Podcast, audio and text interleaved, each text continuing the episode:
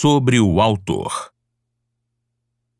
Ednilson Sacramento, baiano, nascido em São Roque do Paraguaçu, distrito de Maragogipe.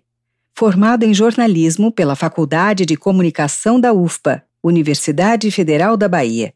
Estudou História, Humanidades e cursa atualmente Produção em Comunicação e Cultura na mesma faculdade. É produtor de conteúdos digitais, ativista dos direitos da pessoa com deficiência.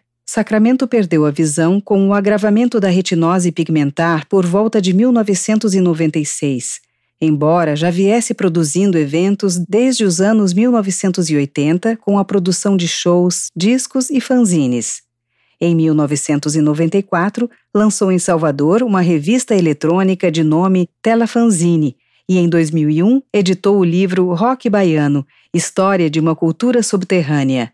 Com a conclusão do curso de jornalismo, lançou o guia Pauta Eficiente Como Abordar a Deficiência na Imprensa. E hoje lança seu mais novo livro, Casa de Ferreiro, Espeto de Pau Provérbios e seus possíveis significados. E-book editado com o apoio financeiro do Estado da Bahia através da Secretaria de Cultura e da Fundação Pedro Calmon, Programa Aldir Blanc Bahia, via Lei Aldir Blanc direcionada pela Secretaria Especial da Cultura do Ministério do Turismo, Governo Federal.